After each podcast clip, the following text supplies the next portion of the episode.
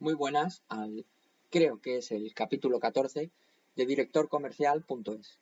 Ya sabéis que aquí lo que intento es transmitir eh, pues lo, que, lo que tiene que saber, cómo tiene que gestionar un director comercial, tanto en la dirección de ventas como en la dirección de marketing, como simplemente en, en las ventas puras y duras. ¿no? En directorcomercial.es os podéis encontrar todos los capítulos que tenemos o que tengo ya grabados, los podcasts y las transcripciones en texto, por si os interesa. Y espero que tengáis ya disponible el vídeo sobre dirección comercial, que realmente, em, bueno, pues os enseña, os acompaña a hacer un plan de marketing, un plan de ventas y, y a tratar todo lo que pueda estar en torno a la dirección comercial. Podéis entrar en directorcomercial.es y, bueno, y poner o preguntarme incluso todo lo que creáis necesario o lo que me pueda ayudar o incluso las correcciones. El capítulo de hoy, si no me equivoco, es el 14, el 15, em, lo dedico a que tiene que, bueno, una de las funciones importantes de un director comercial es hablar con la dirección general de una manera clara. Cuando digo clara es que si alguien tiene que llevar la contraria a la dirección comercial, eres tú como director comercial. Perdona, a la dirección comercial, a la dirección general eres tú como dirección comercial. Eh, para eso te pagan. Eh, no quieras tener, o sea, esto es lo típico que dicen que mm, el típico director de marketing que quiere asegurar el puesto entonces no hace nada nuevo, ¿no? Bueno, para eso no te pagan, no te pagan para no hacer nada nuevo, te pagan para arriesgar siempre con conciencia de lo que haces o habiendo estudiado lo que haces, ¿no? Pero para hacer cosas nuevas, para discrepar sobre las decisiones de los jefes o de algunas compañías. En fin, te pagan para ser diferente, para rebatir, para justificar tus decisiones. Y esto hay que hacerlo valer, ¿no? Si alguien tiene que hacer esto, eres tú como director comercial, tienes que hablar con tú y tener un canal de comunicación muy directo, ¿no? De hecho, diría que cuando hay un problema en algún comercial o en alguien de tu equipo, eres tú el que debes canalizarlo con la dirección general.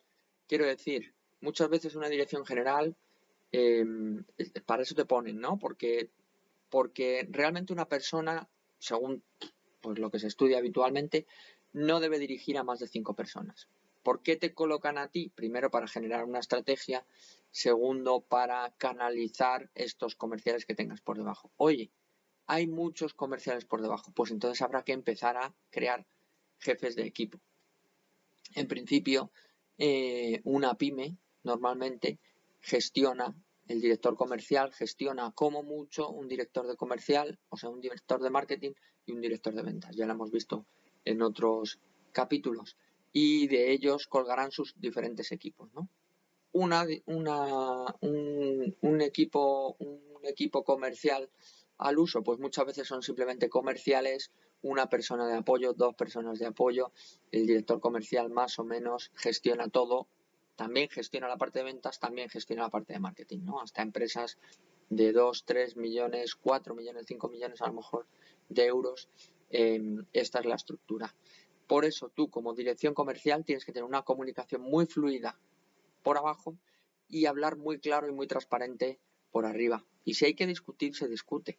Y si hay que, no digo dar un puñetazo en la mesa, pero sí mm, dejar clara la posición, eh, pues hay que hacerlo. Y eso es lo que va en tu sueldo y, y no hay que agarrarse a la silla, ¿no? Esto es un puesto de responsabilidad y por eso te pagan y te pagan más y si no te pagan más, pues cambia porque, porque es un puesto de responsabilidad y en el que hay que tomar decisiones. En fin, la comunicación muy importante hacia arriba como hacia abajo, pero la tuya hacia arriba tiene que ser muy, muy fluida y con mucha confianza por las dos partes, tanto por la dirección general como la dirección general en ti y en tus decisiones y en tus opiniones. Bueno, pues esto es lo que quería deciros en el capítulo de hoy. Em, la comunicación con la dirección general. Ya sabéis, en directorcomercial.es os intento explicar, ayudar, daros mi opinión sobre qué hay que hacer en una dirección comercial. Eh, como siempre, pues en la web, como he dicho al principio, tenéis toda la información, los capítulos, las transcripciones y espero que tengamos ya arrancado el curso para que puedas, si eres director comercial, eh, afianzar tus conocimientos o quizá coger una pildorita, un, poquito de algo. Si quieres ser director comercial, coger las bases para poderlo ser. Y si simplemente eres un vendedor y quieres adquirir conocimientos, pues está a tu alcance, ¿no? Así que nada, nos vemos en el siguiente. Hasta luego.